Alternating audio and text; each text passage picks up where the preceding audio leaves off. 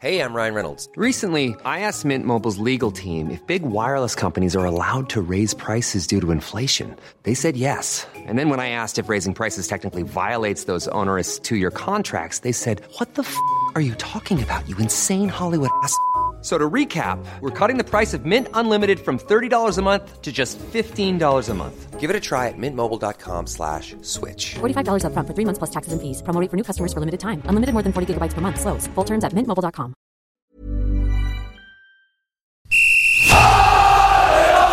Sans contrôle, le podcast 100% FC Nantes. Loco Pedros, C'est fabuleux Au lieu d'en faire 10 passes, on en faisait 3, 4, mais pas n'importe lesquels. Le succès, c'est pas l'objectif, c'est la conséquence. Autour de la table, Pierre Arnaud Bar, Presse Océan, Pierre-Alexandre Aubry, 20 minutes, Jean-Marcel Boudard, Ouest France. Un podcast présenté par Simon Rongoat, It West. Salut les amis, salut Jean-Marcel Boudard. Salut tout le monde. Le foot procure parfois des shoots d'émotion, d'adrénaline. Disons-le Jean-Marcel, on a pris notre pied samedi soir à l'occasion de ce Nantes-Paris Saint-Germain. Tu disais même dimanche que tu avais eu un peu de mal à redescendre de ce match, ça va mieux? Euh, Oui, oui, oui, le, le, le, le, match de dimanche soir m'a aidé. Voilà, Marseille-Clermont, hein, on retombe bien dans ces cas-là. Salut Pierre Arnaud Bar. Salut Simon, bonjour tout le monde. Alors t'es victime, on peut le dire, de harcèlement sur les réseaux sociaux. On te traite de boucher depuis que le fan club de Kylian Mbappé accuse Nicolas Parlois d'avoir découpé Kiki samedi. Hein. Mais on touche pas à Nico Parlois. Enfin, il fallait qu'il le sache, Nicolas euh, Kylian Mbappé, d'aller dans sa zone comme ça, il est fou quoi. Bah, il a passé 3 minutes sur la touche après à se remettre bah, de, de, oui. contact. On en Et Messi demande à Messi aussi qui a pris un petit coup, un petit coup d'épaule dans la tête euh, dès la, les premières minutes là. Hop, on passait contact. pas loin, hein, c'est ah clair. Non. Salut Pierre-Alexandre Aubry. Salut à tous. L'homme qui ferme la boutique, un dernier journaliste à bosser à la Beaujoire samedi soir. Je t'ai laissé, il était à peu près une heure du mat. Chapeau. Ouais, ouais. Hein. Bah, T'as passé ouais, la ouais. tondeuse ou pas Bah écoute, la tondeuse n'est pas passée, non. Et euh... Après, on sait pas si tu tardes parce que t'as l'efficacité de Neymar sur un penalty ou euh, si tu as vraiment bossé euh, à la Chirivella et que t'as fait un gros match. Quoi. Ça a bossé dur quand même. Ouais, ça, du boulot à 20 ça, minutes. Ça a poussé à un bon 2 heures du matin, ouais. Allez, salut à toi, le fan des Canaries qui nous écoute. Sometimes my mind plays tricks on me It all keeps adding up I think I'm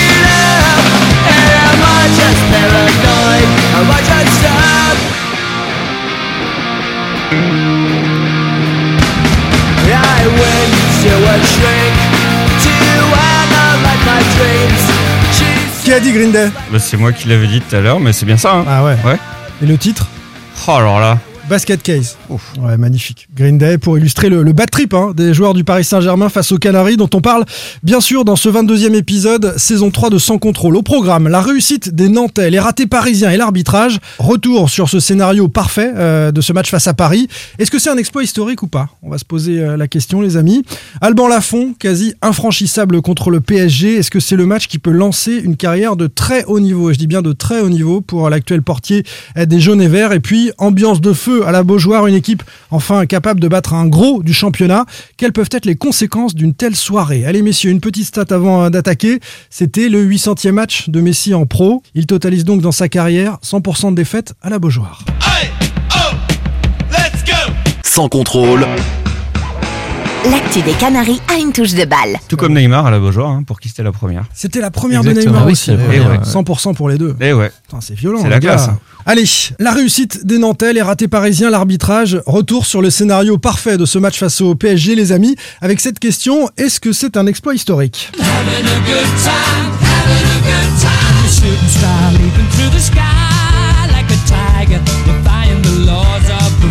Queen. Don't stop me now. Bien trouvé. Rien ne pouvait arrêter hein, le FC Nantes Don't Stop Me Now euh, de Queen. Euh, sur cette première mi-temps, notamment face au PSG, 3-0 à la pause, c'était un truc de fou. Alors on va reprendre le fil euh, de cette soirée, Euh, mais d'abord chacun va devoir se positionner à la suite de notre sondage. Est-ce que c'est un exploit historique du FC Nantes ou pas? Le sondage, hein, on vous a demandé, après cette incroyable victoire, si vous vous disiez d'abord que c'était surtout un exploit historique, un déclic qui promet un joli coup d'un soir simplement, ou bien un arbitrage favorable avec un petit smiley. Ça n'a pas marché du tout. 3%. hein. On parlait de l'arbitrage dans les supporters nantais qui ont voté. 1400 votes, hein, c'est beaucoup. Exploit historique pour 23% d'entre vous. Un déclic qui promet 24%. Et puis un joli coup d'un soir, une grande majorité à 50%. Donc peut-être sans lendemain pour euh, les euh, Canaries. Vous auriez voté quoi sur ce sondage ou vous avez voté quoi, Pierre-Alexandre? Euh, un très très joli coup d'un soir. Ça m'étonne pas de toi, ça. Et je suppose que Pab va voter la même chose. je me permets juste. On a- parle toujours de foot, bien Ouais, sûr. Il y, a- il y a un tweeto justement Camille, c'est un très joli coup d'un soir avec un, un mannequin ou une mannequin, je sais Un plus. mannequin, ouais. et, et adoré je trouve que c'est plutôt bien trouvé, euh, Ouais, clairement. c'est vrai. Pab, il n'y a pas de coup d'un soir chez moi, c'est historique. c'est historique, tout historique. simplement. Tu vas nous expliquer pourquoi. Et Jean-Marcel, Euh, moi, j'avais besoin d'un déclic euh, qui promet. Et ça cas. peut être un ça déclic. peut- ça peut être un déclic. alors ce promet. sera l'objet de notre troisième partie, hein, le, le déclic, la suite possible pour euh, le FC Nantes. On va d'abord s'arrêter donc sur euh, ce côté historique des choses ou pas. Stan Vicius nous dit, avec l'équipe alignée en face, cette victoire est entrée dans l'histoire du club, c'est certain. Donc beaucoup plus qu'un coup d'un soir, ce sont les fruits d'une relation passionnée. J'adore ce coach depuis plus d'un an, euh, nous dit-il. Jonas Sampo est dans le même registre. Les trois stars, dès le coup d'envoi, étaient alignés. Le leader de Ligue 1, le club le plus riche du monde, 3-0 à la mi-temps. Oui, c'est historique dans un championnat qui n'arrivera jamais à rendre Paris aussi ridicule depuis 10 ans. Est-ce que euh, Nantes a ridiculisé Paris et personne ne l'avait fait depuis 10 ans? Il, va un petit peu fort. Alex, Non, je suis dit, un exploit peut-être? Historique non, si on parle de l'histoire du club, je pense qu'il y a des événements plus importants qui surpassent cette victoire. Et puis éthique, dit historique non, tout le monde aura oublié ça dans 15 ans. Alors historique, ou pas, pas le, pas le plus historique, c'est historique. c'est la question. Historique ou pas Non, non, pas historique. Pas moi. historique du tout. Non, non. D'accord. Euh, on va faire euh, le, le tour. Euh, Pab, c'est pas histo- c'est Moi, historique, c'est pour toi. ouais. Euh, Jean-Marcel. Oui et non. Ouais, oui et non. Bah oui, mais il va falloir dire oui ou non. ah, c'est dur. Hein. Euh, bah, je, je développerai pourquoi Plutôt. oui et non. Plutôt. Bah oui, plutôt non. non. C'est plutôt non. T'es- plutôt non. Bah, je, vais, je vais dire plutôt oui. Alors comme ça, on est, on est dans les oui. On va commencer. Tiens, euh, Pab, pourquoi c'est historique pour le FC Nantes ce, ce succès à 3-1 face au PSG et cette euh, mi-temps qui est à 3-0 Bah parce que pour moi, pour qu'il y ait un, un grand match et un, un événement historique, il faut un peu de tout. Il faut le, le résultat, évidemment, l'adversaire, la prestation, l'ambiance. Et a un scénario un peu foufou. Et c'est ce qu'il y a eu. Quand on réfléchit, euh, quand est-ce qu'on a eu un match euh, comme ça, aussi euh, abouti, de, avec tous ces paramètres-là Ça fait hyper longtemps. Moi, je cherchais... Enfin, voilà, il y a eu, le- on parlait, je voyais sur Twitter des gens qui parlaient du Nantes Manchester en Ligue des Champions en 2002, où Mm. euh, tu, tu mènes un zéro, tu peux mettre le deuxième, mais tu finis par te faire euh, égaliser avec aussi un grand gardien. Face à à un l'époque. très grand d'Europe qui est. Manchester à l'époque. C'était Manchester et il y avait eu un exceptionnel Michael Landreau euh, ce, ce jour-là. Euh, moi, je réfléchissais, à niveau émotion, il y avait le Nantes-Saint-Etienne quand il y a eu la disparition d'Emiliano Sala, mais c'était hors foot. Ça, c'est de l'émotion. Voilà, c'est de l'émotion. Il y a eu le maintien pour moi en 2005 euh, contre Metz à la dernière journée qui était exceptionnelle. J'ajouterais la remontée en Ligue 1, La, qui a été une ambiance la remontée en incroyable. Ligue 1, mais après, au niveau de la prestation du match, du contenu du match, c'était pas forcément ça. Et euh, là, le, le contenu était là, et c'est quand même Paris avec ses stars, avec euh, Messi, euh, Neymar, et Mbappé. Alignés pour la première fois depuis le mois Voilà. de novembre, donc ils étaient tous là. Ils venaient de battre le Real Madrid euh, en Ligue des Champions. Pas tous les Exactement. trois ensemble. Et c'est, si, il est entré.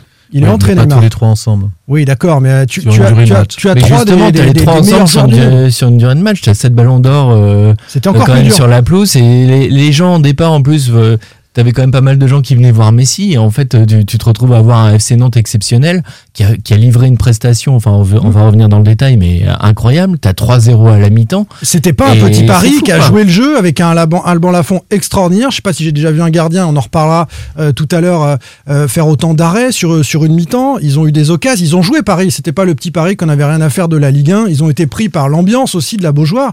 Et ils ont, euh, ils ont joué. après, à fond. on, on le sait que la Beaujoire, elle, elle est capable de ça. Enfin, de, c'est un, un vrai stade de foot, on en parle tout le temps. La Beaujoire, elle est capable de vibrer. Euh, même euh, le Nantes-Bastia en quart de coupe, t'avais une sacrée ambiance. Mm. Il y a déjà eu sur des Nantes-Marseille. Je me souviens d'avoir vibré, moi, sur un Nantes-Marseille avec Salah, où il gagne 3-1. En décembre Euh, 2018, en 3-2. décembre 2018, euh, 3-2, ouais. Il menait 2-1. Et le match, était, 2-1. le match était fou. Le match était fou aussi. Sauf que là, c'est le Paris Saint-Germain, candidat à la victoire en Ligue des Champions, avec trois des meilleurs joueurs du monde euh, qui, qui sont alignés sur la pelouse, trois buts en 45 minutes. J'ajoute le premier but du petit Quentin Merlin aussi, tiens, petite, euh, petite euh, trace dans l'histoire, pleine, incroyable. pleine lucarne. Et puis pour une génération, alors certains d'entre nous ont connu autre chose. Donc euh, c'est le bémol sûrement que vous allez mettre. Je, je- je- je préviens les choses. Évidemment, euh, j'étais en 95 dans les tribunes, j'étais en 2001 aussi. C'était un autre univers. Mais dans l'histoire récente du FC Nantes, qui a une glorieuse histoire en général, dans l'histoire récente sur les 20 dernières années, je pense que c'est un, c'est un match qui restera dans les mémoires de cette génération qui n'a pas connu le FC Nantes triomphant des, Ouais. des années Ouais, il 90 peut rester dans, 2000. dans les mémoires sans être historique. Et, et surtout. euh, Il peut rester dans les mémoires sans être historique. Ouais, bah ouais, ouais, ouais. Ah, c'est un vrai non, pour moi, c'est Vas-y. Jean-Marcel, développe. tu Je suis plutôt d'accord avec toi. C'est historique, euh, enfin ça dépend euh, ce que ce qu'on met derrière le mot euh, historique. C'est pour ça que j'étais partagé. Il peut l'être si on regarde euh, les histoires euh, ou les défaites du PSG depuis euh, le rachat euh, du Qatar. Euh, effectivement, j'ai jamais vu en, en 12 ans, euh, en 10 ans, le, le PSG se faire bousculer comme ça en l'espace d'une mi-temps. Il y a eu, souvenez-vous, le, le- le- le- il, y a, il y a deux ans, le Amiens PSG, où Amiens mène 3-0 avant de se faire attraper 4-4. Et c'est un match qu'on avait effacé de nos mémoires. Enfin, voilà, moi j'ai vu, c'est Clément Gavard, euh, journaliste de So- SoFoot, qui l'a qui l'a tweeté, euh, qui a tweeté cette référence-là pendant le match. Mais je pense qu'on l'avait tous oublié. C'est pour ça que je pense que à l'échelle du foot français, euh, il y a plein de gens qui l'oublieront euh, ce match-là dans Mais on parle, moi, je parle à l'échelle du foot nantais. oui, mais ce qui restera en fait au-delà de la victoire, c'est surtout l'émotion qu'on a vécue ce soir-là. d'un- d'un- d'un- et, et, et- et je dirais que c'est, elle est pas liée, elle est pas liée qu'au résultat. Alors le, le résultat final le fait, mais elle est vécue à ce qui se passe à cette première mi-temps. Je pense que s'il y a bien 4-4, même si ça se termine à 4-4 ce match-là, je pense que tout le monde se rappelle euh, de cette euh, bah, de cette première mi-temps qui est complètement euh, irrationnelle et, et- et- et irréelle. Et je pense qu'elle restera effectivement dans la mémoire des, des supporters nantais, surtout de tous ceux qui étaient au stade, parce que Mm. comme tu l'as dit Simon, l'ai tweeté le lendemain, mais j'ai rarement été bousculé le lendemain par par ce que j'avais vu là. Et j'ai déjà j'ai- j'ai j'ai dormi 4 heures, j'ai- j'ai j'ai très peu dormi cette nuit-là, parce qu'on était sur les Ah, on est nerfs, on était sur les nerfs, il y avait une adrénaline, enfin ils nous ont transmis ce qui se passait, il y a quelque chose d'électrique.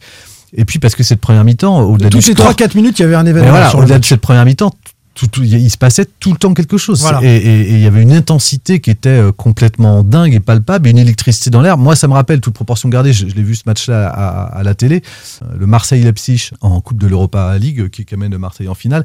Mais voilà, en, en termes de, de, de choses électriques, de scénarios un peu dingues, où on se pince pour y croire, à un moment, on se dit non, c'est pas possible. En face, c'est quand même le, le PSG avec ses. Oui, parce qu'à ses t'as pas. Neymar, Mbappé, Messi. Oui, Ah, je bah, reviens. dans- dans plus que ça, je disais dans- Leipzig. À la rigueur, je disais dans l'émotion, je disais dans l'émotion qu'on est au stade, Oui, dans, ce, oui, dans ce oui. qui se passe dans, un stade qui est en fusion, où, il se- où, où ça peut basculer tout le temps. On, on s'est, euh, voilà, on s'est- enfin, c'est même pas qu'on s'est pas ennuyé, c'est que c'est un match qui était euh, étourdissant. Enfin, moi, je suis sorti de la première mi-temps, on était juste complètement sonné parce qu'on venait de vivre euh, Mais, et mais de voir. on est à peu près sur le même registre, mais c'est- Éthique nous dit euh, historique, non, tout le monde aura oublié ça dans 15 ans. Peut-être que dans 15 ans, ce Nantes PSG, il sera très très loin. Évidemment, le club aura sûrement été euh, revendu. Mais je pense pas, je- autre chose. je- je- mais ces 45 minutes-là, Ouais, je- je pense- peut-être qu'on s'en souviendra. Ça, ça, ça me fait penser, tout ça me fait match, penser, Simon, même tout le match. hein. Ça me fait penser, alors vous allez me dire que je fais que des références marseillaises, mais c'est parce que c'est le club que je connais Ouais, mieux. dommage. Mais non, mais il y a, y a le, non, mais il y a le fameux Marseille-Montpellier où Marseille met 4-0 à la 5-4. mi-temps, il gagne 5-4. Ouais. Ce qui se passe Ça, dans la deuxième mi-temps de, Ouais. de Tout le Marseille, monde s'en souvient. et tout le monde s'en souvient. Je pense que cette première mi-temps-là, on peut Peut-être. pas,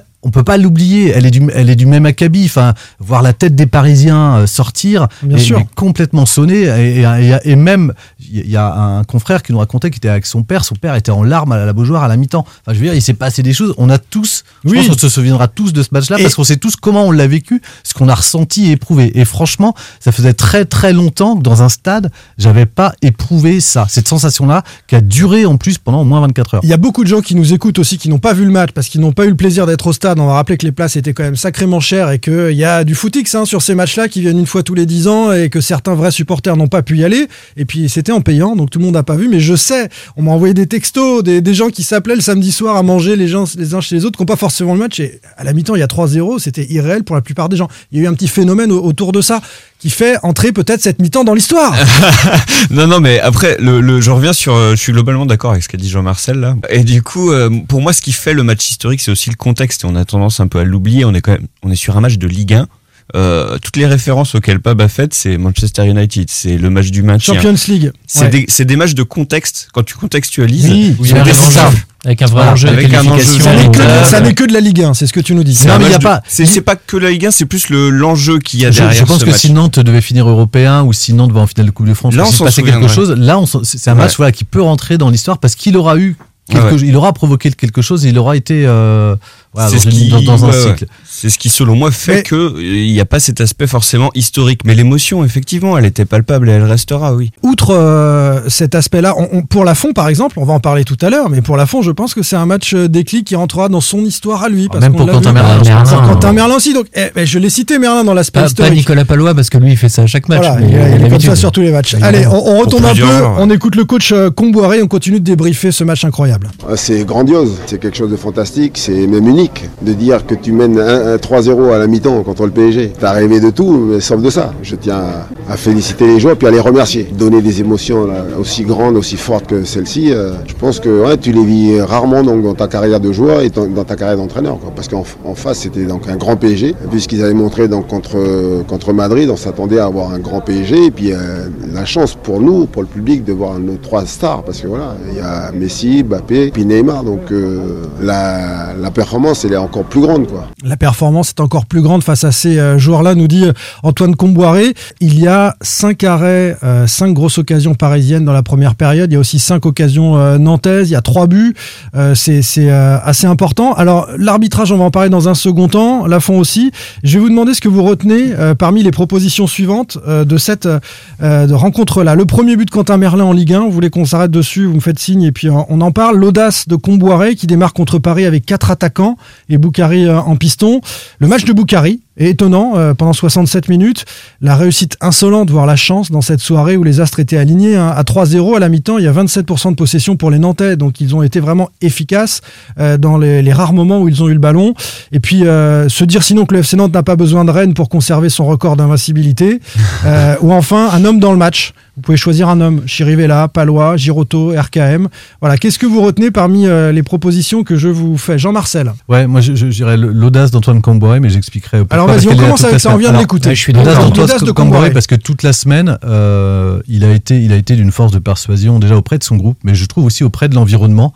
Euh, moi, j'étais pas à cette conférence de presse-là, je l'ai vu euh, par ailleurs en fonction des déroches que, que m'avaient adressé mes collègues, et à la lecture comme ça, à froid de ses propos, je me suis dit, mais, mais, mais en fait, il y, lui, lui, il croit quoi. Euh, il parle comme si c'était un match lambda. Il, je trouve qu'il a déjà banalisé le le- l'enjeu de ce match il, il- et, et surtout il l'a rendu possible dans tous ses discours sans surjouer, enfin comme si c'était euh, quasiment naturel, en expliquant qu'il se sentait jamais aussi fort, enfin en donnant Ouais. des, des- des arguments. Et c'est vrai que, Mm. et sérieusement, moi je suis arrivé au stade en me disant, il, va, il- ouais, ben pourquoi, pourquoi pas? Donc je trouve Je l'audace de Camboré, en plus l'audace. Alors on parle euh, du repositionnement d'Osman Boukari, c'est vrai qu'il était une, une vraie surprise sur le côté droit.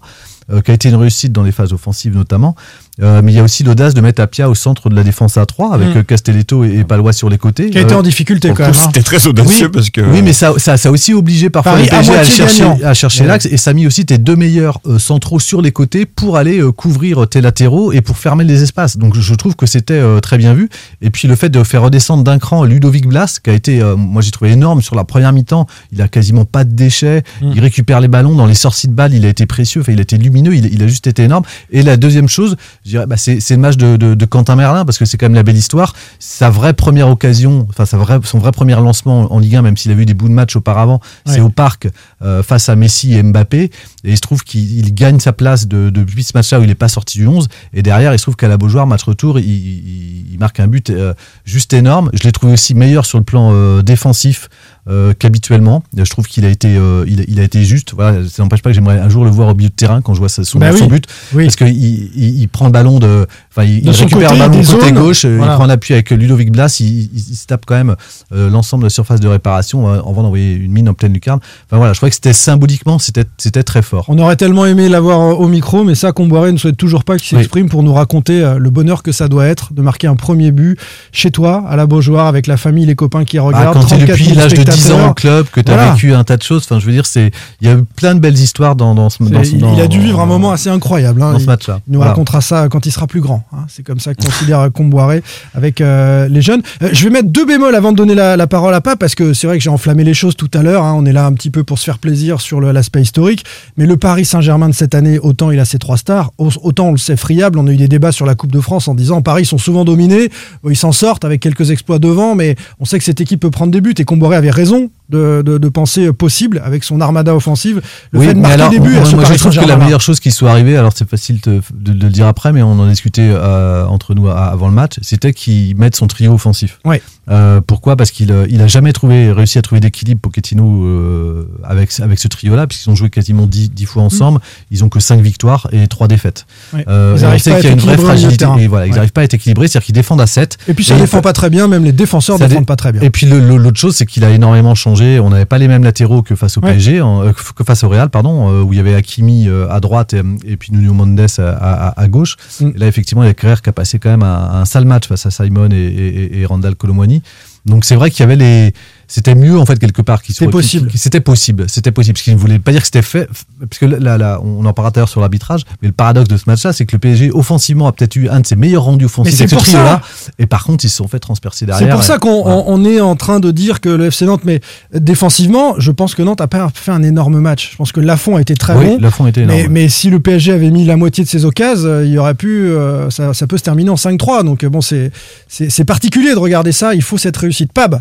Bah moi je, je reviens aussi sur la performance et l'audace de d'Antoine Comboiré parce que je, je trouve que tactiquement j'ai été bluffé par euh, par ce que j'ai vu sur la pelouse enfin, de la tribune c'était impressionnant de voir en première mi-temps en deuxième euh, ils menaient 3-0 donc ils sont descendus euh, vraiment d'un cran beaucoup plus de- devant leur but mais en première période tu voyais l'équipe de Nantes dans le camp de Paris Pas tant que Avec- ça. hein. Ils, sont, ils sont pas. Ils sont. il ils y sont- avait beaucoup de séquences. En fait, dès que Paris dégagé euh, par euh, relancé par le gardien, il relançait euh, très court à chaque fois sur sa défense et tu avais les Nantais et Ouais. je trouve que c'est hyper bien joué, c'est que tu avais une intensité. Moi, on se regardait avec Julien Soyer, on se disait ils peuvent pas tenir 90 minutes comme ça parce que tu avais un pressing de malade, mais le pressing il était pas sur le joueur. Tu avais les Nantais qui qui se mettaient sur toutes les lignes de passe. Mm.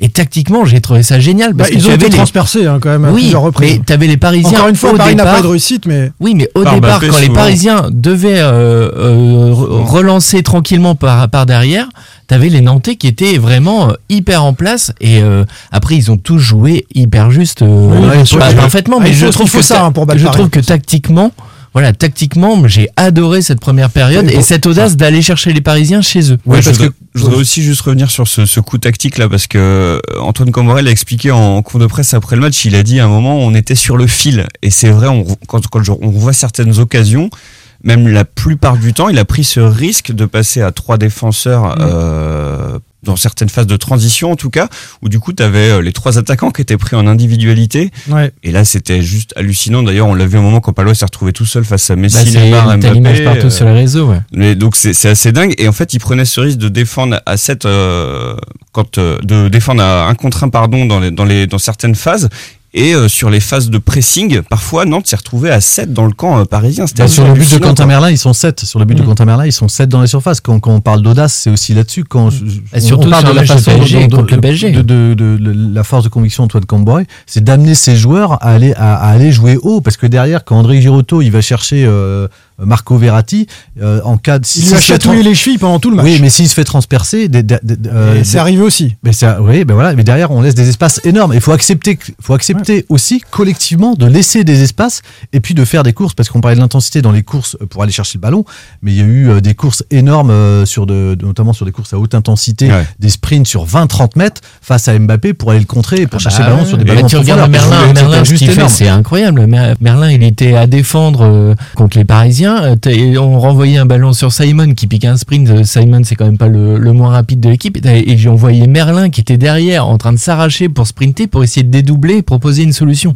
Enfin, au niveau de l'engagement, de l'intensité, c'était incroyable. Et, Et, même, aller si, même- chercher. même- même si le premier but les galvanise, je pense pour ça, et, et- et traduit aussi Oui. euh, ce que disait hein. Ant- Antoine Camboré, faut, faut quand même être, être, euh, avoir confiance en soi euh, pour pouvoir faire ces, ces- enfin pour mettre une telle intensité et la répéter euh, Bah, dans ses, dans, Sur- dans- surtout qu'on a rarement vu ça contre Paris. Enfin, habituellement, c'est plutôt tu restes derrière. Un peu la, la deuxième mi-temps, elle est plus euh, traditionnelle, Conforme, conforme, sur un, an de PSG où tu, tu attends derrière et tu, tu veux jouer les coups derrière à fond parce que tu as des joueurs qui vont vite. Mais la première période, elle est folle. Le but de Merlin est hyper symbolique de cette prise de risque euh, constante parce que je crois qu'il y a une perte de balle sur une phase offensive. C'est lui, Merlin, du coup, qui vient récupérer ce ballon dans l'axe, dans les pieds de Verratti, il me semble. Qui, au final, euh, Il Merlin, part de son côté. hein. il part de son côté, il se retrouve quand même côté droit euh, opposé, et c'est Mm. lui qui récupère le ballon, et c'est lui qui marque. Ça prouve quand même une prise de risque énorme. Et comme disait Jean-Marcel, Bah, Jean-Marcel, une pardon, envie de dépasser euh, sa zone. Ouais. une envie de dépasser sa zone, et il faut être en confiance quand même pour faire ça. Donc, euh, il y a un discours du coach qui a Ouais, parce qu'à certainement, l'origine, en plus de l'action, c'est quand même une percée de Ludovic Bolas qui, trans qui récupère, qui transperce euh, toute la défense parisienne et qui perd la, la, la, la, la balle dans- sur une passe euh, dans la surface. Donc euh, effectivement, et, et lui, Quentin Merlin a suivi, c'est-à-dire qu'il a fait l'effort, la course Ouais. de 60 mètres pour aller se replacer et, servir de, pré- de, de pressing pour, si il la récupère pas, au moins empêcher la contre-attaque des, des Parisiens. C'est vrai que c'était euh, c'était enthousiasmant ce, ce but de Merlin, la pleine lunette. Euh, où qu'on soit dans le stade, on voit le ballon monter et hop dans la toile d'araignée. Magnifique. Vous n'avez pas retenu le match de Boukari, son meilleur avec le FC Nantes, c'est mon avis, c'est 67 minutes. Euh, on l'avait un peu mis à la cave. euh, bon, il était en alternance parfois avec Coco. euh, et il a été étonnant, je trouve, aussi bien Ouais, défensivement. mais j'attends de voir si c'est pas lui, pour lui, si c'est pas le coup d'un soir. Il a été étonnant Ouais. en tout cas. Et, même, vitesse, même offensivement, il a gêné avec ses, ses dribbles chaloupés. Deux, trois fois, il est passé. Bon, il n'y a, y a jamais un truc énorme à la fin. Le centre est parfois pas suffisamment bien Mais ajusté. on avait dit ça contre, après sa prestation contre Nice, où, il- où- où par rapport à ce qu'il avait fait contre Lyon, il avait été plus juste et, et avec, il a eu plus d'efficacité dans ses, euh, dans ses Mm. prises de risque. Euh, voilà, j'attends de voir. C'est possible de mettre les trois plus. Boukari. Voilà. J'attends de voir. c'était une vraie sur- Si, bah, on a vu que c'était possible. Oui, mais enfin aussi parce que tu as une équipe qui derrière laisse énormément d'espace. Enfin, Ouais, c'est le boulevard. Voilà, quand Mbappé il montre derrière entre, entre lui et Bernat, euh, il y a 50 mètres. Il y, a- il y a de la place. Bon, Boukari, on attend de voir. Vous êtes d'accord euh, sur, Oui, oui, sur le bah, sujet parce que d'ailleurs euh, sur le pressing défensif, tu parlais de, de Nice, Jean-Marcel, je crois que c'est le deuxième but, il est un peu pour lui parce qu'il fait pas justement ce travail de pressing euh, sur Kefren Turam, il me semble. Bien sûr. Et- Enfin, il fait semblant. Ouais, il fait semblant d'y semblant aller, ce qui fait hésiter la Je défense. Nice du match aller, moi. Ah pardon. Mais Et- au retour aussi. Et, et au- on se dit bon bah euh, en fait le travail défensif c'est pas trop son truc. et puis bah effectivement samedi soir il nous prouve complètement le contraire. Allez, on parle euh, de l'arbitrage, les amis, après euh, avoir bien kiffé cette première mi-temps, notamment du FC Nantes. Les faits d'arbitrage euh, qui font parfois débat. Euh, les déclarations de Leonardo, il y a tellement de fautes sur nos joueurs, mais c'est Neymar, c'est Mbappé, c'est Messi, alors je siffle pas, c'est le Paris Saint-Germain, je siffle pas. Et puis Verratti qui a dit on ne peut même pas parler avec l'arbitre, on s'est fait chier dessus par les arbitres. Un arbitrage Ça a sans mis- contrôle. ça a mis la lumière sur l'arbitrage de Michael Le Sage qui a eu du taf sur ce match. Bon, ils seront probablement euh, sanctionnés pour ces déclarations, euh, Verratti et Leonardo. Euh, moi, j'ai pas le sentiment que le Paris Saint-Germain était particulièrement mis à l'amende sur ce match-là, mais, mais quand même, revenons sur les faits d'arbitrage parce qu'il y en a beaucoup. D'abord, 37e, Mbappé file au but, tacle de Palois qui emporte tout le ballon et le pied. En direct, à ce moment-là, moi je me dis C'est rouge. très belle intervention. Ouais. non, Ah, franchement, Ah non, non, moi je me dis. c'est Moi, je belle- me dis ah, belle non, intervention. Non, non, non, non, non. quand je revois le ralenti, je vois. Palois prendre le ballon. Non, non, c'est pas une question d'être derrière. Bah, Je- je- D'accord. derrière, non, pas- non, non, pas mais de- non, non, non, Non, non, non, non, il y a non, non, non, il y ah, pas de. Il est bah, pas- pas de derrière, il est sur le côté. Mais pas de- sinon, Ah, non. Mario, non, Ah, mais non, sinon non, Mario non, Yepes aurait jamais terminé un match. Bah, euh, Quand on voit le ralenti, Palois prend le ballon, mais il emporte tout et son talon vient percuter le coup de pied de, de, d'Mbappé. Et donc le, la VAR peut dire, bah si, il y a une faute, mais elle n'intervient qu'en cas de rouge. Alors est-ce qu'il est dernier défenseur? Est-ce qu'il annule une action? Non, non, elle t'oriente pas. Pour moi, il- il a- pour moi, pour moi, il y a une un vrai danger. Il y a un Pour vrai moi, il danger attrape sur le- l'intégrité Pour moi, il attrape le ballon et il fait une intervention incroyable. Mais bon, je suis fan de Nicolas Palois, donc. Mais tu euh, vois, non, mais tu il vois le contact entre pour le talon de Palois et le pied. Tu le vois pas, le talon de Palois sur le Si, pied mais il prend le, il prend le ballon Ah, d'abord. mais si tu prends les deux, ah, ça peu importe. Si tu, si tu dessous d'un mec après avoir pris le ballon, c'est faute. Pour moi, et il y a c'est le contact, il est pas. C'est l'élan qui est important, mais c'est pas le contact sur le pied pour moi qui est fort. Ok. C'est- l'élan parce que Bah non, Nicolas je suis pas Palois, il est. Euh, euh, Bah oui, il y a clairement faute et. T'aurais mis un Oh, rouge. mais- Non, peut-être pas un rouge, mais au moins jaune. Sûr. Mais quelle incidence elle a cette faute-là? Elle a pas une incidence. Elle a aucune, incidence. non, mais c'est- franchement, c'est une faute comme il peut y en avoir. Ça reste un sport de contact. Le Bien foot, Sauf que c'est Mbappé que le stade Bah, s'arrête pendant je- deux je secondes. pense que- non, mais voilà. je pense pose- poser- non, mais franchement, je pense qu'on se pose peut-être joue la question. deux, il le touche, trois, après, effectivement, il touche, ça suit. Mais attends, comme attends, Jean-Marcel, qu'il y a un contact, juste un truc. Je- J'adore Nicolas. Palois, mais si jamais Mbappé est blessé sur ce match, Oui, sur bah, cette action-là, Tout le monde pense à ça. parce que quand, non, mais regarde au stade, sur le coup, on est là, on fait c'est Bien sûr, incroyable. pendant deux minutes. Et, après, euh, ça s'arrête parce qu'il se fait Ouais. soigner et on se dit, euh, l'arbitre, il va retourner voir les images et il risque d'être influencé pour le coup et de mettre. euh, au- Bien sûr. Donc on doit, on doit siffler faute que quand il y a incidence sur l'action de jeu. euh, Quand il y a une faute, quand elle est dans l'intention et puis qu'elle est réelle et puis euh, qu'elle annule une, une action. Là, Il- met sûr, le- euh, là, ah non, non, elle- il annule pas l'action, mais s'il touche le ballon, il lui enlève le ballon. De toute façon, il peut pas la récupérer derrière. Faut- Mbappé. Ouais, mais il- on il- met des jaunes à Palois que quand il conteste. Non, quand mais- il intervient, Sincèrement, l'intégrité physique du joueur là-dessus, elle est, elle est, elle est remise en Mais question. t'as pas d'intégrité physique du Bah, joueur quand tu joues euh, contre Palois, c'est c'est un arbre. Bah, bah, évidemment ton intégrité je est vais la peut-être mise me en cause. par certains supporters. Bah, c'est sûr, c'est sûr faire engueuler. Non rouge, j'exagère, mais il y a une faute 44e. et jaune sûr. Donc on passe. 44e. Apia est expulsé par Monsieur Lesage pour euh, une faute sur Mbappé. Euh, il le retient. Euh, puis Monsieur Lesage un petit coup de fil de Lavar qui lui dit Attends, on n'est pas sûr, il y a peut-être pas loi qui couvre. Il va vérifier et il enlève le rouge. C'est quand même un fait d'arbitrage important parce que euh, je crois que Monsieur Lesage a en tête ce qui vient de se passer quelques minutes avant sur Mbappé Palois. Qui se surtout dit, que ça va avoir des conséquences sur l'action d'après. J'ai peut-être failli le- l'expulser. Là, il met rouge direct. Et merci Lavar. Lavar le déjuge une première fois. C'est quand même un fait d'arbitrage important. Euh, logique. hein, il y a Oui, pas- logique, voilà, complètement. Oui. Logique. Euh, il est déjugé. Euh, trois minutes plus tard, position suspecte de la main de Wijnaldum que Monsieur Le Sage n'a pas vu sur une tête de Castelletto. Corner nantais, tête de Castelletto. Wijnaldum lève, lève le bras un peu bizarrement de dos. Euh, Il fait une Kimpembe de dos. ouais, de dos. Euh, les Nantais réclament tous. Oui, Franchement, les, les joueurs nantais réclament tous. Moi, j'avais pas vu. De, de Et surtout, l'action continue pendant euh, bien en deux euh, minutes 30, et on se 40 dit euh, secondes. prochain arrêt de jeu. Deuxième fois, Lavar intervient et deuxième fois, il est déjugé par Lavar et encore une fois, c'était défavorable aux Nantais. Donc deux fois, Lavar rétablit euh, la justice en faveur du, du FC Nantes. hein. C'est c'est pas le Paris Saint-Germain. Mais les décisions ne sont pas contestables. Enfin, je veux dire, elles, elles, elles ont pas matière à débat, que ce soit le. Enfin, je trouve pour une fois La main de courageux. que la- Wijnaldum, tout le monde la siffle, tout le monde la siffle. C'est sur le- Ah, bah aujourd'hui, tel qu'on arbitre, Aujourd'hui, on en a vu des voilà. pires. Donc, euh, c'est voilà. n'importe quoi, mais en même temps, je trouve qu'elle est pas naturelle cette Oui, position. elle est quand même. Il- il- il se retourne J'ai vu, j'ai- j'ai vu des mains plus collées au corps sur lesquelles on a elle sifflé étaient Ouais. plus D'ailleurs, emmerdant. Simon, t'es en, si train de la mimer, c'est dommage qu'on soit en podcast parce qu'il on faudrait peut faire une vidéo. de hein. l'intentionnalité chez Wijnaldum. Non, mais je trouve que tu le fais super bien avec vrai. tes petites mains en l'air. T'as raison. Euh, 58e penalty pour Paris. Donc Mbappé dans la profondeur. À nouveau, il Oh prend de vitesse à Pia. Là, c'est plus limite. Là, là, là, Et là, Denis Sapia- le- le- la vraie polémique. euh, Elle est là. Elle est, elle est là. Denis Sapia fait faute. Il doit prendre un deuxième jaune. Oui, oui. C'est ce que dit Comboiré après le match. Oui. Et, et donc être expulsé à ce moment-là. Voilà. Oui, Parce que la conséquence pour Paris, c'est que sans cette faute, Mbappé aurait peut-être marqué derrière. Bon, c'est un penalty. Et puis Neymar euh, fait n'importe quoi sur le penalty. Et, et à l'arrivée, Paris ne revient pas à 3-2. Ça peut changer le scénario du 3-2. Et puis à 10 contre 11, c'est la 58e. Il reste 32 minutes pour Nantes à 10 contre 11 Et parisiens. Simon, encore une fois, l'audace de Comboiré. Parce que euh, moi, au stade, j'étais là à dire, mais il faut le sortir. Euh, Apia, faut tout de suite le remplacer. Bah, il aurait Et- peut-être dû le sortir. Et il est Je resté. sais Bah, pas ouais. si on peut le placer Parce à que l'audace, le euh, coup. Bah ouais, mais tu vois, pour le coup, il finit le match. Et il Castelletto, s'est posé la question. Il a pris un jaune très tôt Ouais. aussi. Euh, on s'est dit, ça va pas tenir parce que Neymar était sans cesse à rouler par terre. Et d'ailleurs, c'est Neymar qui a Et surtout, pris un jaune. Castelletto, il a Mbappé eu un aussi. duel avec Mbappé. Et si Mbappé il fait un mauvais match, et voilà, c'est que Castelletto, il Moi, a ce moi, ce embêté ce tout le match. Ce Tout qui m'a le match. embêté, euh, quand- effectivement, le, le- on, on l'a souligné, enfin, on en a fait que quelques mots dans, dans les papiers de compte rendu de, de match. Effectivement, la- l'arbitrage a eu, euh, a été acteur Bien sûr. euh, de cette rencontre. Enfin, elle fait partie des éléments qu'on, effectivement, qu'on ne voit pas. euh, et c'est, c'est, c'est souvent, c'est dans les dents de PSG. Euh, voilà, on est habitué, on est habitué aussi à, à ça. Mais, mais je trouve en fait que j'étais très surpris moi des, des, des débats lancés après match parce qu'ils ont été lancés en dos de mix alors que nous on était euh, en conférence de presse avec Antoine Camboiré et, et Mauricio Pochettino. Moi, j'y étais. Mauricio Ça arrivait Pochettino, très vite, ouais. Mauricio Pochettino d'emblée si on lui pose pas la question il en parle pas.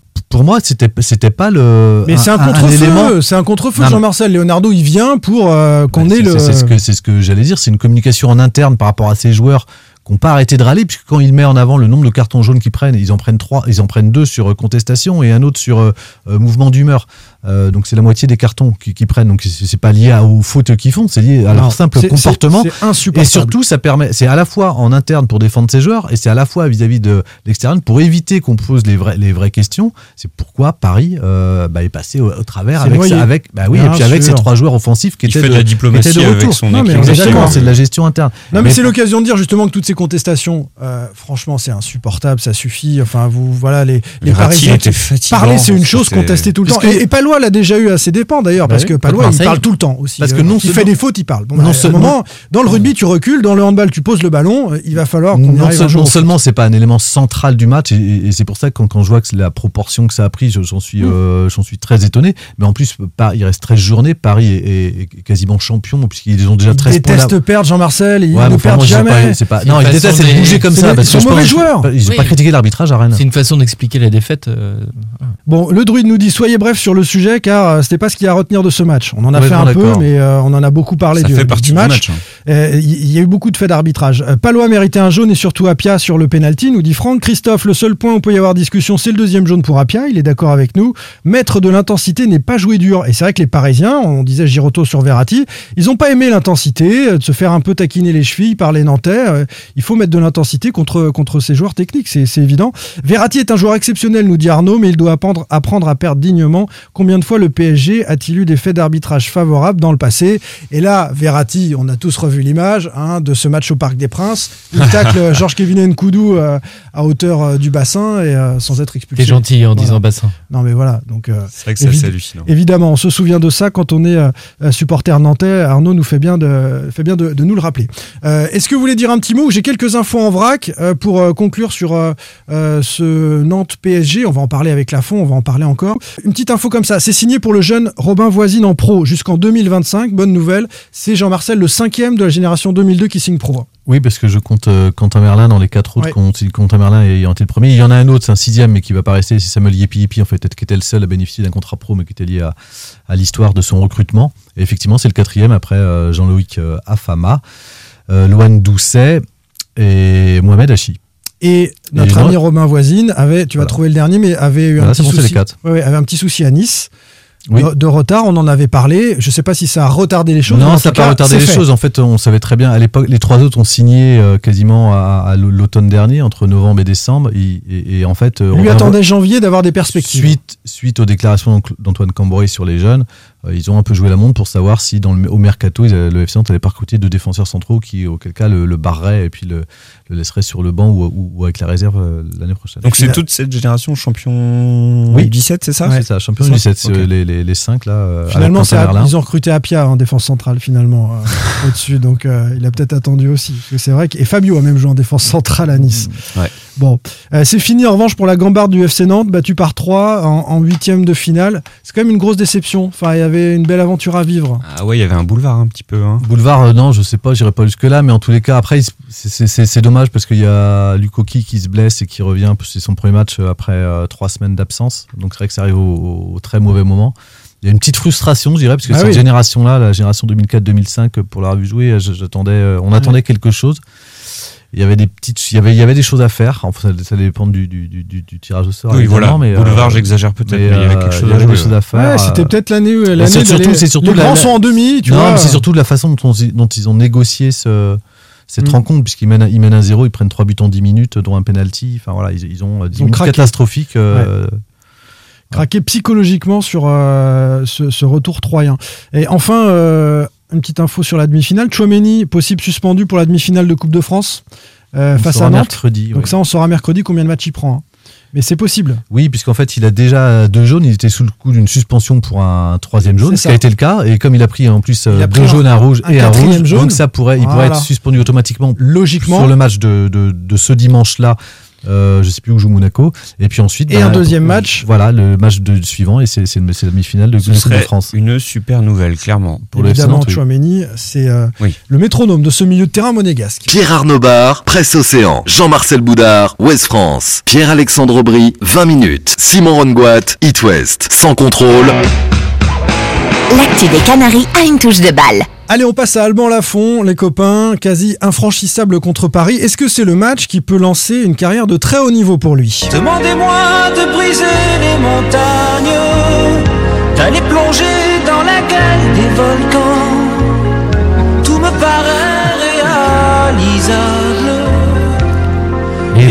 Pourtant, Je savais que ça allait marcher. quand je la regarde, Jean-Marcel connaît pas, hein. Le lourd au cœur d'acier. C'est pas loin en fait. hein. Devant son corps de femme. Alors Je suis un géant de papier. Normalement, ça s'écoute en frigo avec euh, les vitres ouvertes, évidemment. et potentiellement pas trop ouvertes, sinon tu prends des tomates. C'est- Compilation, c'était dans une compilation Bah, si, c'est l'époque des CD non des années 90. J'adore la, référence Fuego. Euh, il s'appelle comment je Le géant de plus. papier. Je sais pas, c'est pas Cautionte, non, c'est pas lui. euh, On je- va je parler de quoi, pas. les amis? Jean-Jacques Lafont, le papa d'Alban, Ah, évidemment. C'est beau. Oh là là là là là. Bah, sinon, Il a fait que ça. hein. Sinon, on n'aurait jamais passé cette musique-là. Euh, le fiston est un géant, mais pas vraiment en papier. Il a montré sur ce match qu'il était fait d'un autre bois. Alban Lafont, 10 interventions décisives, 5 par mi-temps. À la troisième, frappe de Bernat. 8e, frappe de Messi. 19e, tentative de Mbappé. 26e, c'est Gay. Plat du pied de Neymar à la 28e. Ça, c'est pour la première Bah, mi-temps. c'est même pas des frappes, c'est des face à face en fait. Souvent, c'est des face-à-face. C'est Parfois quasiment bah, sur les 5, mais- il y a deux face à face excentrés et il y en Ouais. a trois plein axe. Donc, euh, 54e euh, frappe excentrée à nouveau de, de Bappé, le penalty de Neymar, difficile à arrêter. Le nouvel essai de Neymar une minute non, mais plus attends, tard, Simon, la oui. frappe de Draxler et la tentative de corner de Di Maria. Il a fait 10 interventions décisives. plus Attention, ça- euh, non pardon, sur le penalty, tu dis difficile à arrêter. En fait, Non, non, Neymar, il je- se tourne en ridicule, mais euh, c'est parce que Lafont lui laisse aucune option. Il reste debout à le regarder dans les yeux et Neymar attendait qu'il plonge et il, il a, il a perdu euh, son, son duel. Mais ben alors, parlons il est de ça. dur à arrêter au départ. Parlons de ça parce qu'il met en échec complètement la façon euh, de tirer les pénalties de Neymar. Ah bah C'est-à-dire ouais. que le prochain gardien qui se retrouve face à Neymar, il peut faire la même chose, Mais mais il Neymar le- est obligé de changer. Mais non, parce qu'ils le savent tous, mais ils sont incapables de le faire. C'est ça la grande différence. Qui de fait faire réussir à quoi le De faire. pas bouger incapable d'attendre le dernier moment. C'est très difficile pour un gardien de pas bouger sur un penalty. Bah, si, tu sais que lui, si tu sais que lui t'attend, tu attends Mais ils aussi. le savent tous. Et lui, il est, emmerdé, il a plus d'élan pour faire une belle frappe et il a plus qu'à plonger du bon côté. Simon, ils le savent tous les gardiens de but que Neymar attend le dernier moment et qu'il faut pas bouger. Ils le Euh, savent tous, je mais pense- ils y arrivent pas. Et c'est ce petit, cette petite euh, seconde là de plus qu'a attendu Lafont sur sa ligne qui a fait que Mais non, mais il Neymar a la très balle. mal tiré. Non, mais il a attendu la balle. Hein. Oui, mais il a attendu. Lafont a attendu que le Mais départ du faut ballon. avoir les nerfs pour attendre la Mais balle. oui, Voilà. je te répète pourquoi tous les gardiens le font pas? Parce qu'en fait ils. Il faut ils être en pas. confiance. Ouais, ouais, c'est là que Lafont Ça était met en échec totalement Après, sa frappe, elle est ratée aussi. Hein, S'il la met plus. Mais elle est ratée les mais le gardien bouge pas, oui, oui, il Moi, c'est pour ça que je te dis que Lafont, c'est, il fait un, un énorme arrêt là-dessus. Mentalement, en tout cas, il a gagné son penalty. Il a tué Neymar sur ce, sur ce coup-là. Il prend 10 dans l'équipe. Euh, c'est une note incroyable. Vous lui aviez mis combien dans, dans vos journaux respectifs 9,5 dans PO, 9,5 dans 9 PO. France. 9 parce qu'on met pas d'ennemis de demi nous. 10, Et moi, je trouve voulais mettre c'est 10. J'avais dit à mon collègue Jean-Yves de mettre 10. 10, je trouve que c'est beaucoup. Ah non, pour moi, il est. Mais je sais pas si j'avais déjà vu un gardien faire autant d'arrêts face à autant de buteurs, de serial buteurs, parce que c'est quand même pas de n'importe qui. comme dit. Jean-Marcel, des face à face. Enfin, la, la frappe de, de Neymar, ils sont trois. C'est l'action dont on parlait tout à l'heure, euh, qui est partout sur les réseaux, l'image arrêtée de Palois tout seul à gérer les, les trois grands. Et euh, derrière, t'as Neymar qui est tout seul, plein axe, face à Lafont. Et Lafont, c'est un peu comme euh, en basket en NBA, quand le, un défenseur fait un énorme contre et garde la main, garde la- le ballon dans les mains, c'est que le- Lafont, il la détourne pas, il la capte. C'est vraiment le côté, euh, vous ne Ouais. passerez pas les gars, quoi. Il devient le, le gardien le, le mieux noté de Ligue 1, 6,08 avec ce, ce 10 forcément. euh, Il était chez nous à la Selon nos confrères de l'équipe, il, était chez vous. Vous notez tous les gardiens de Ligue 1 euh, Ah non, non, non, par contre, on note. euh, il avait la meilleure note de l'effectif nantais. Euh, on avait sûr. fait un- une, une moyenne à la trêve et il était le joueur En nantais le mieux noté. En nombre de ballons sauvés, il est le troisième de Ligue 1. J'ai- pu regarder. Il est derrière Homelin ou Homelin, je sais pas. Et, euh, et je crois que le deuxième. Lopez euh, si, Ouais, c'est Lopez qui est exceptionnel. qui est exceptionnel. 6,04 la, la, au- au note l'équipe et Cels le, le troisième. Euh, su- sur le péno, 3 pénalties sur 4, c'est sa statistique. Sur les 4 derniers pénaux tirés, En euh, Ligue 1, arrêté en Ligue 1. Sur les 4 derniers pénaltys arrêtés en Ligue 1, Voilà. il en a arrêté 3. il a arrêté 3 des de toute Ligue 1, Oui, tout match confondu. Et est-ce qu'il va devenir euh, à la Michael Landreau un spécialiste des, des, des pénalties? On, Ah, on faut l'attendait pas dans cet exercice. hein. Moi, j'avais visiblement- traînait une réputation gardien lu, qui n'arrêtait pas les pénaux avant. qu'avant, il, est- il était pas euh, très, il est très Notamment en sa première année à Nantes. On peut plus le dire. Ah non, là, euh, là, il est devenu. Bah, il devient nécessairement spécialiste. euh. Ça va, ça va avec la confiance qui l'anime aussi euh, ces derniers mois. Je pense que c'est. Depuis un an, depuis l'arrivée d'Antoine Comboiré, enfin, on, le, le- je, on- je crois qu'on en a déjà parlé ici, mais pour certains, le brassard peut euh, être un poids qui écrase. Euh, lui, ça, ça, ça, ça, l'a vraiment porté. Euh, je trouve qu'il a, il a pris euh, une envergure euh, autre dans le vestiaire. Il l'avait déjà par rapport à, à son parcours, en tous les cas, à, à son expérience, mais elle a été légitimée par, euh, par Antoine Comboiré, qui lui a fait confiance. Et c'est c'est vrai que c'est plus, c'est plus le même depuis euh, un an, en fait.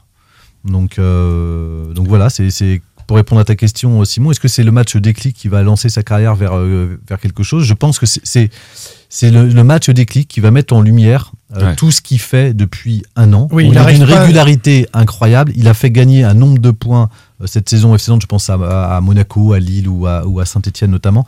Voilà, il a fait gagner un nombre Mm. de points in- incroyable au FC Nantes. Il y est pour beaucoup dans, dans, dans la bonne saison euh, nantaise. Donc il avait cette régularité-là qui, qui était déjà quelque chose de nouveau chez lui au regard de ses deux dernières saisons et depuis notamment sa, dernière à, à, à la FIO. Il lui manquait, qu'est-ce qui lui manquait? Il lui manquait en gros euh, dans les critères Didier Deschamps, si on parle de l'équipe de France. Attends, on n'y est pas encore, l'équipe de manque- France. On y viendra après. En gros, ou même dans les clubs européens, il lui manquait, euh, au-delà de sa régularité, la capacité à gérer des grands matchs et être à la hauteur d'eux. Il l'a été euh, l'an passé euh, au, au- au- au parc. Il est de nouveau Mm. cette année là dans, dans un événement incroyable. Et en plus, il- il- on, on l'a appris, enfin on le pressentait en soirée, mais il a- c'était officialisé hier.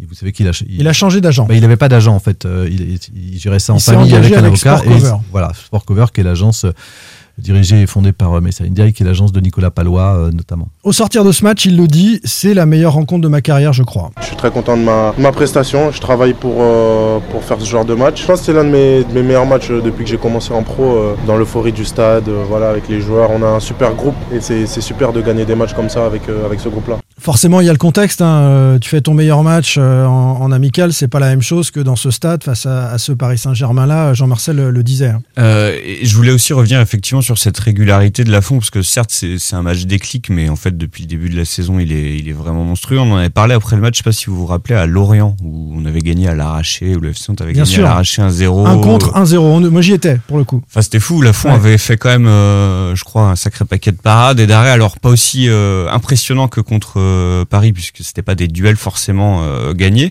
Mais, mais effectivement, il a, il a pris en, en envergure, euh, tant physiquement d'ailleurs que, que mentalement, et, ça prouve que bah là, il peut, il peut clairement, pour moi, frapper à la porte de, oui, de cette équipe de France. Alors, avant de parler des Bleus, match déclic dans sa carrière, à Nantes ou, ou ailleurs ou pas, je vais donner la parole, Pab, mais euh, je, pense qu'il faut prendre euh, compte, tenir compte du, du- du contexte. Euh, on est un samedi soir, le match est, est télévisé, il y a quand même une partie de la France du foot qui a vu ce match-là. C'est le Paris Saint-Germain qui vient de battre le Real Madrid. Il met en échec, comme il l'a fait, tu l'as dit à Lorient, mais c'est beaucoup moins sexy et on va beaucoup moins en parler. Il met en échec les joueurs parisiens qui viennent de battre le Real dans des face-à-face. Et tout le week-end, on a parlé que de la fond. Le lendemain, il était sur le plateau d'Amazon, à en, en discuter avec Thierry Henry, et à parler justement euh, de, de cette possibilité d'accéder au, au bleu ou pas. Et, et on sait que dans le foot, pour les entraîneurs comme pour les joueurs, il y a le talent, il y a la capacité, il y a le parcours, et puis il y a aussi l'image.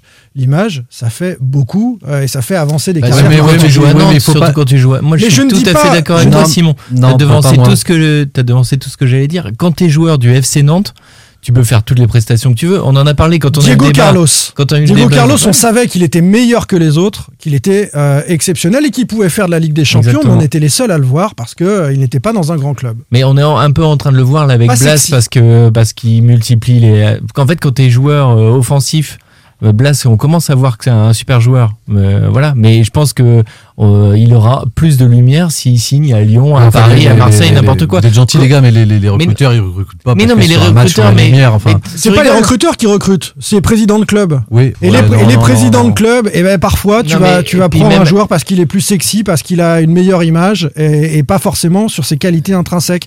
Et tu doutes toujours de sa capacité à Mais tu l'as dit tout à- l'heure, à- c'est d'être là dans les être, grands matchs. au niveau dans les grands matchs face aux, grandes oppositions. C'est c'est le discours de Didier Deschamps. bah, c'est exactement. Moi, je veux pas devancer le, le débat équipe de France, mais on en, on en a déjà discuté quand, quand il avait été question un petit peu de. Il est rentré dans le débat. euh, pour rentrer dans l'équipe de France, on disait bah oui mais Didier Deschamps il veut que tu joues euh, des Coupe grands matchs, euh, que tu joues dans un grand club, que tu joues à la Coupe d'Europe et que tu- voilà que tu, tu sois euh, confronté à des affiches comme ça. Lafont il joue un match comme ça contre Paris, tu peux faire tous les arrêts que tu veux contre Lorient.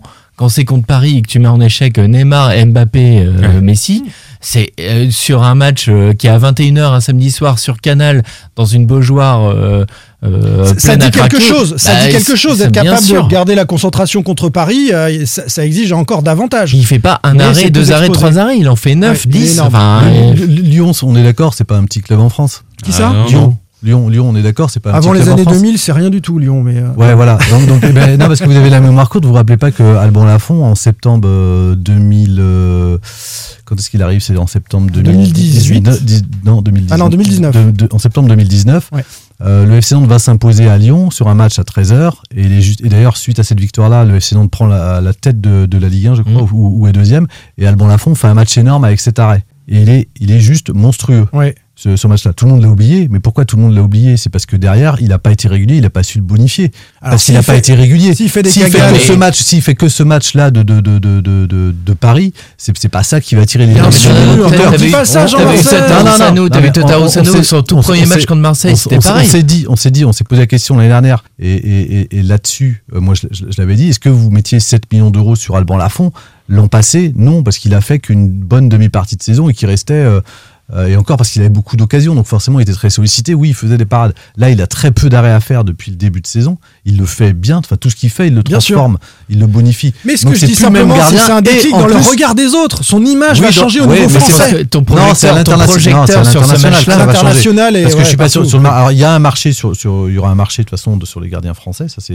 Non, mais c'est- clair. Déjà, le regard de la Ligue 1 sur, euh, sur, Sur lui, ça c'est clair. Ça c'est clair. Mais bon, est-ce qu'il jouera en Ligue 1 ou plutôt international Ça, ça, on verra. Souvenez-vous, on va glisser sur l'équipe de que c'est un France. gardien qui est très bon. C'est le meilleur gardien dans les airs hein, cette Ouais, saison ouais. en Ligue 1. Il est dans le domaine aérien souverain. Souvenez-vous de ce que disait euh, Thomas Doucet, notre confrère de, de l'équipe, l'excellent Thomas Doucet. Euh, après avoir pris des renseignements auprès des Bleus, on se posait la question déjà, il était bon à fond, c'était le 30 novembre. Euh, donc il y, a deux, il y a deux mois et demi.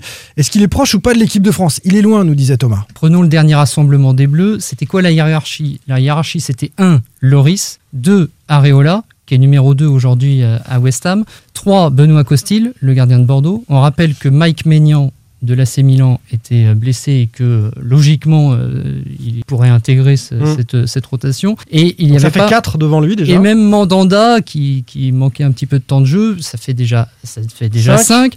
Par rapport aux jeunes gardiens émergents, le staff de l'équipe de France, et notamment Franck Raviot, l'entraîneur de, de l'équipe de France au niveau des gardiens, ils suivent davantage un garçon comme Ilan Mélier, qui est le gardien de, de Leeds. Donc déjà, ça fait 6 à peu près qui sont euh, devant Lafont. C'est factuel, on peut être d'accord, pas d'accord. Pour l'instant, Ça, c'est- les choses- est la hiérarchie. Et Lafont arrive après, avec par exemple un gardien comme Bernardoni. Il a pour lui d'être passé par le Giron équipe de France, effectivement en espoir, donc ils le connaissent à Clairefontaine, ils le suivent. Mais factuellement, pour l'instant, il est même pas à la porte. Il est, il est très loin pour l'instant d'être en équipe de France. Ça, ce sont les infos que tu as glanées auprès de l'équipe de France. Euh, c'est tel qu'on voit Alban Lafont euh, depuis les Bleus. Actuellement. Et pour l'instant, il a jamais reçu de pré-convocation en équipe de France. Voilà ce que nous disait factuellement euh, il y a deux mois et demi, c'est pas très longtemps, euh, Thomas Doucet. Alors ça a bougé. C'était une euh, réalité. hein. Évidemment. C'était la réalité du moment. Ouais, et il était septième. juste, oui. Toi qui suis les Bleus, il était, euh, il Oui. était loin. Euh, maintenant, on se dit quoi? On se dit, euh, il n'a pas l'expérience de la Coupe d'Europe ou du très haut niveau, donc il reste derrière Loris, il reste derrière Maignan très certainement. Mais est-ce que ça peut pas commencer En à fait, discuter que- que- avec Areola, qui est toujours remplaçant à West Ham, avec Costil qui est en souffrance à Bordeaux, avec Mélier qui est titulaire à Leeds, c'est vrai, en, en première ligue, mais Leeds, Nantes, bon, euh, ça, ça se discute. En plus, c'est Et pas- Mandanda, euh, Mandanda, il il, est à la cave, il joue hein. plus. Et Bernardoni, il est parti à Saint-Etienne, il est en échec. Il a peut-être gagné trois places. Ce qui a, ce qui a changé, c'est euh, la hiérarchie au sein des Bleus. Elle était fluctuante sur le poste de troisième gardien depuis août, puisque euh, Didier Deschamps a suc- successivement convoqué euh, Mandanda, Costil et Areola. Donc on voit bien que, enfin, puisque Maignan étant euh, Non, blessé à un oui, moment, mais mais, dans- numéro dans- 2 potentiel. Oui, mais dans le rassemblement en, en- en septembre, euh, en rassemblement de septembre, le premier rassemblement de septembre, euh, il convoque Mandanda en troisième gardien.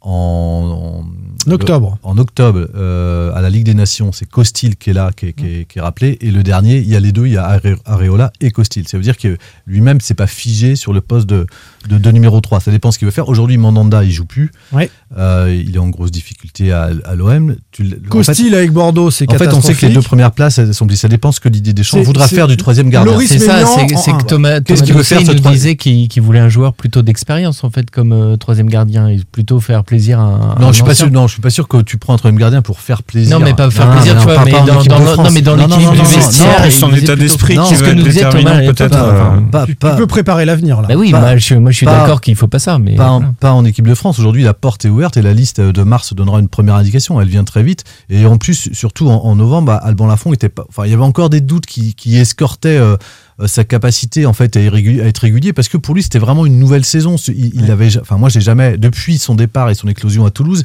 il avait jamais fait ça. C'est ce qui lui manquait. Il y a toujours eu des doutes au- au- autour de lui, puis lui-même les a nourris par ses prestations. Depuis, euh, clairement, là, si on, si, on, voit ses performances depuis un an, depuis l'arrivée d'Antoine Cambori, il est d'une régularité incroyable.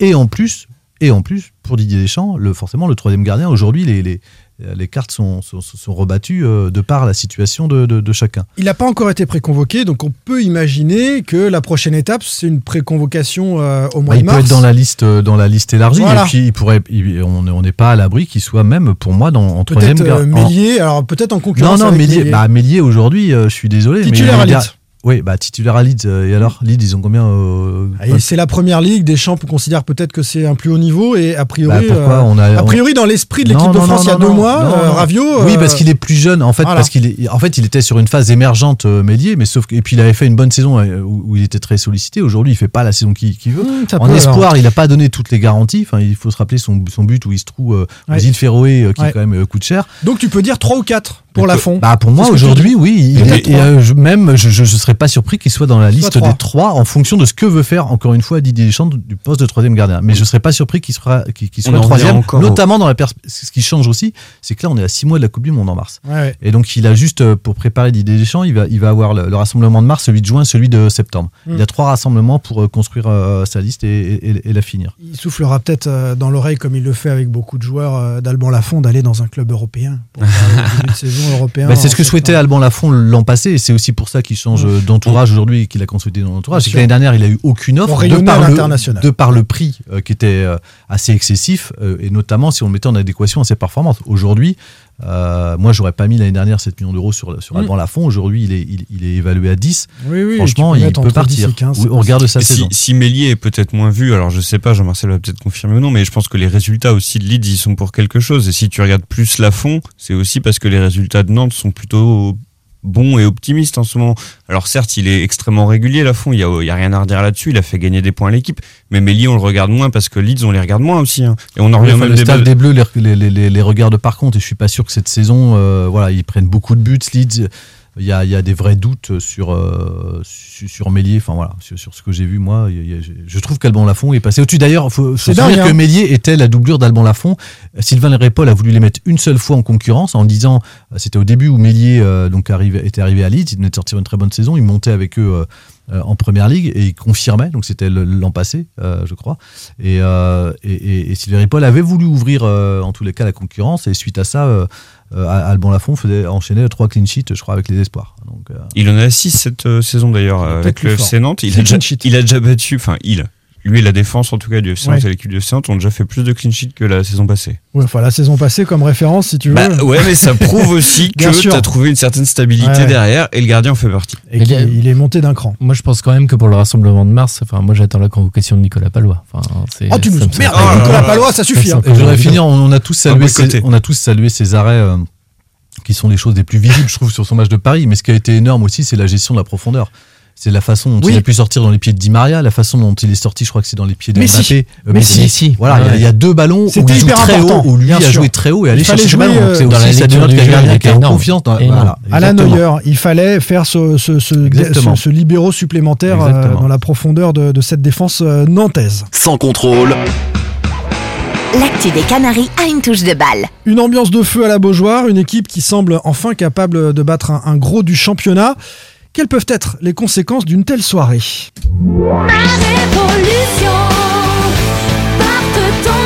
Jennifer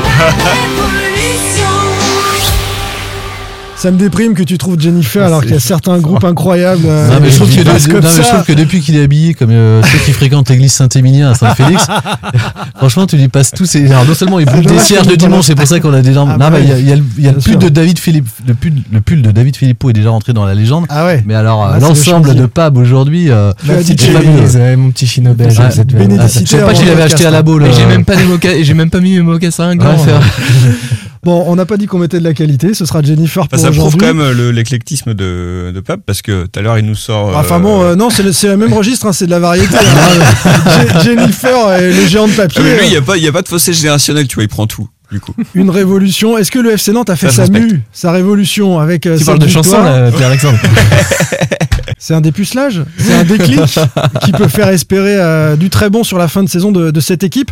Euh, on va en dire un mot. D'abord la Beaujoire, la tribune noire en feu, au sens propre d'entrée avec des fumigènes partout, ambiance des, grands soirs euh, en Loire, un stade à guichet fermé qui a vibré. C'est vrai qu'on on sentait hein, euh, dans le stade les, murmures et, tout le monde euh, un petit peu sidéré par ce qu'on était en train de vivre en première période. Je l'ai dit, il y avait des footix qui viennent pas, il y a des vrais supporters qui n'ont pas pu venir, c'était un petit peu cher.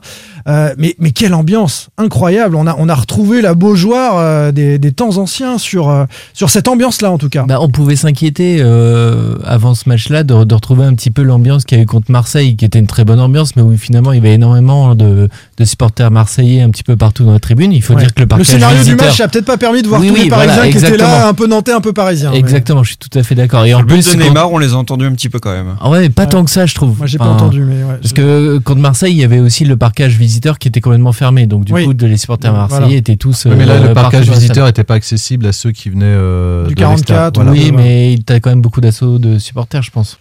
Il y avait des gens qui aimaient Paris et puis qui étaient quand même non, mais puis je t'as pense, quand, même, t'as quand même le scénario qui fait que Nantes marque au bout de 4 minutes euh, et dès le coup d'envoi, ils emmènent tout le monde en fait. C'est là où c'est énorme. Je pense que le, le public ne demandait qu'à vibrer. C'est une grosse affiche, un gros match un samedi à 21h. Et les Nantais ont tout donné tout de suite. Donc en fait, t'es emballé. C'est un scénario parfait en fait. Moi, je crois que la différence avec Marseille, c'est que les supporters marseillais venaient voir l'OM. Ceux qui venaient voir, euh, il y avait peut-être des supporters du PSG, mais il y avait aussi Mm. des gens que de Nantes qui aiment le foot qui venaient voir effectivement les, affiche, les trois. Et, et là, pour le coup, les scénarios les a renversés, ceux-là. Ouais, très, qu'ils certainement. sont laissés prendre aussi par. euh, Je pense que Nantes a, gagné, a conquis en tous les cas et a gagné des supporters, euh, on va dire, euh, sur ce match-là. Grosse ambiance en Loire, mais pas encore la Beaujoire telle qu'on l'a connue. hein. J'ai un peu exagéré parce que par exemple, la tribunière a eu du mal à répondre à la tribune Loire. On n'a on n'est pas affaire qu'à des habitués. euh, bon, Oh, je- il y en a eu un petit, petit peu, peu quand hein. même. Ah, Ah, les gens qui- Là les gens qui aussi, étaient en euh, l'air, On a connu bien plus. Hein. Ouais, mais c'était hyper familial en air. Oui, bien sûr. je trouve que c'est pas- en herbe. t'avais tous les drapeaux, tous les machins. Non, je trouve que c'est pas en herbe où aussi. ça, pêchait. Je trouve, on, en a discuté après le match, euh, puisqu'on avait des, collègues qui venaient de Rennes et ils, nous disaient ce match-là à Rennes, euh, il y aurait eu quelque chose d'incandescent. Et c'est vrai que euh, il y, a- peu de matchs où Nantes fait guichet fermé. Enfin, on voit les affluences sont en, en- en- en chute libre quand même depuis euh, plusieurs saisons, euh, ainsi que le, le nombre d'abonnés. Toujours Et il y a- euh, et il y pour a cette une- contestation de la présidence oui, Kita. hein. oui, mais il y a une petite, il y a une culture en fait, je trouve, qui qui, qui, qui, qui se perd de réflexes communs quand, quand il se passe.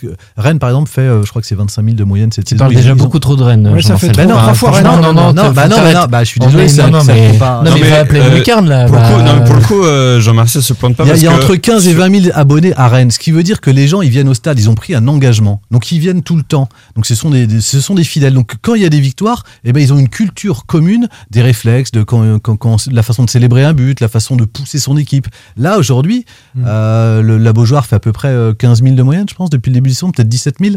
Mm. Euh, bah forcément, quand elle est habituée, à- quand il y a 35 000, Bien ça veut dire sûr. qu'il y en a 18 000 qui viennent euh, pas habituellement. Donc Ouais. euh, on, on- on a, il a manqué ça si on veut être perfectionniste. C'est ce que je disais. Il a manqué ça par rapport à, à- on a connu des soirées à la Beaujoire beaucoup Rennes, plus folles.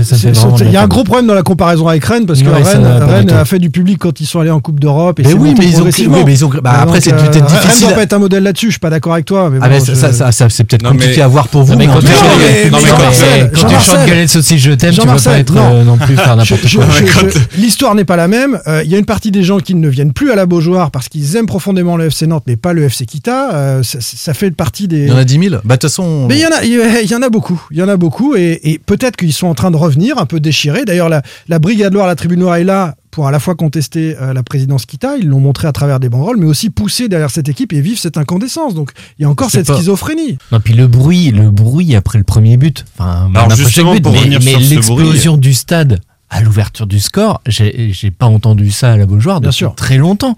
Enfin, le, le stade vibrait complètement. le- la table de presse sur laquelle on était, elle vibrait. Enfin, c'était fou, quoi.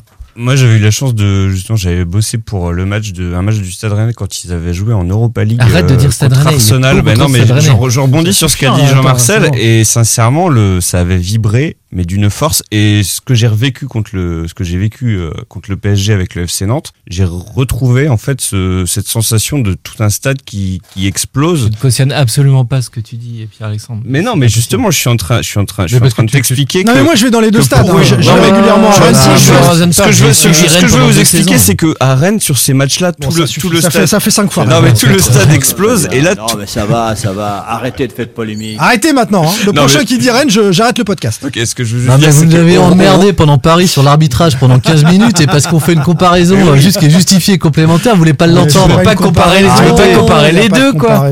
Et c'est comme, de- c'est comme si on comparait une Mercedes avec une deux chevaux. quoi. C'est pas possible, quoi.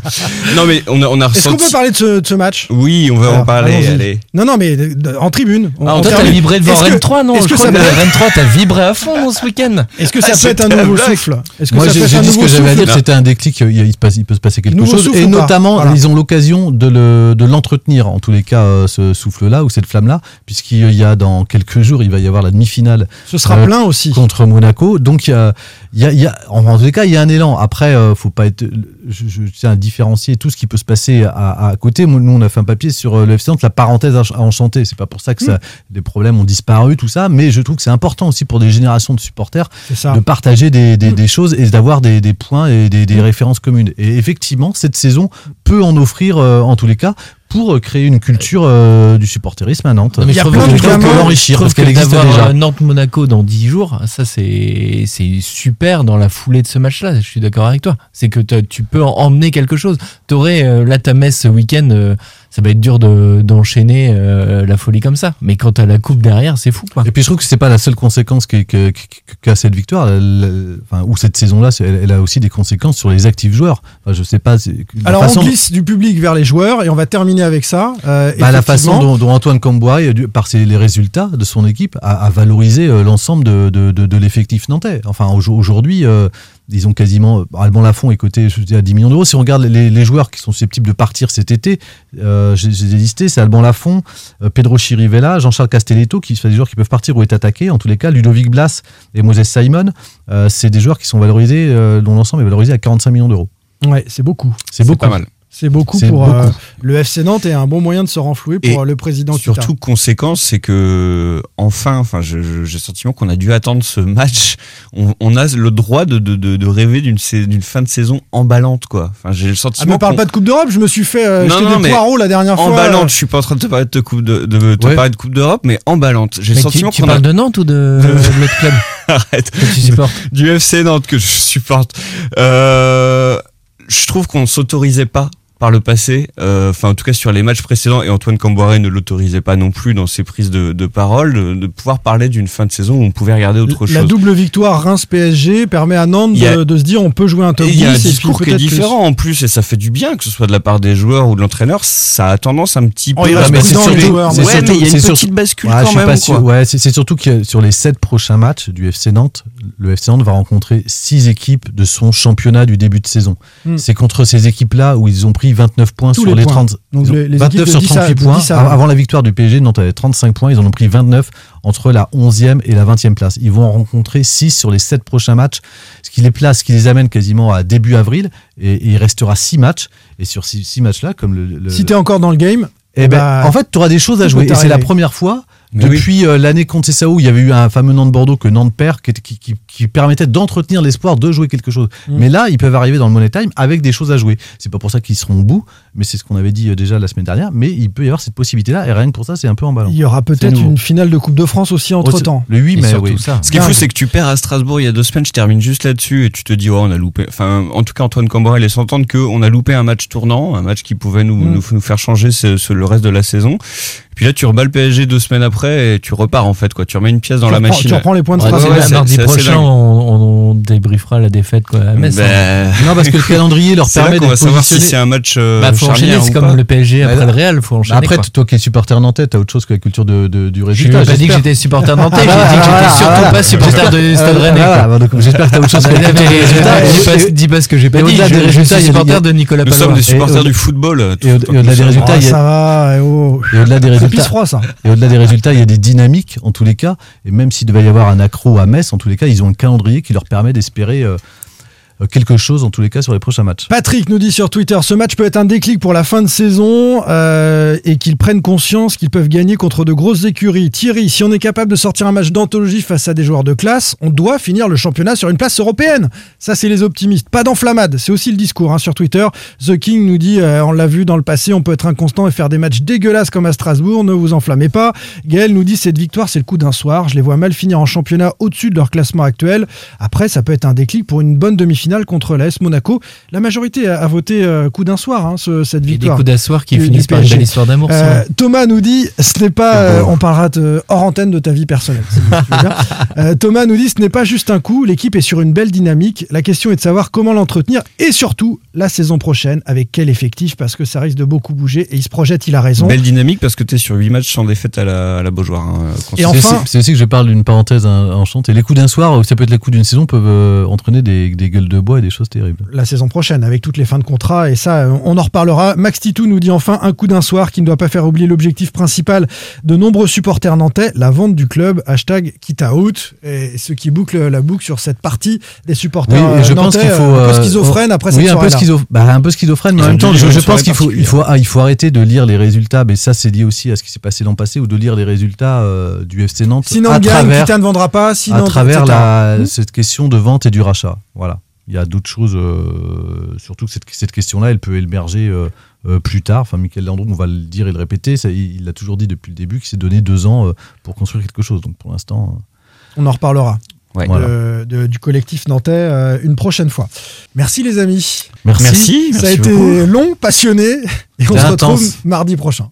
Salut. Salut. Salut. Sans contrôle, le podcast 100% digital. Proposé par les rédactions de 20 minutes, Ouest France, Presse Océan et It West. When you make decisions for your company, you look for the no-brainers. If you have a lot of mailing to do, stamps.com is the ultimate no-brainer. Use the stamps.com mobile app to mail everything you need to keep your business running with up to 89% off USPS and UPS. Make the same no-brainer decision as over 1 million other businesses with stamps.com. Use code PROGRAM for a special offer. That's stamps.com, code PROGRAM.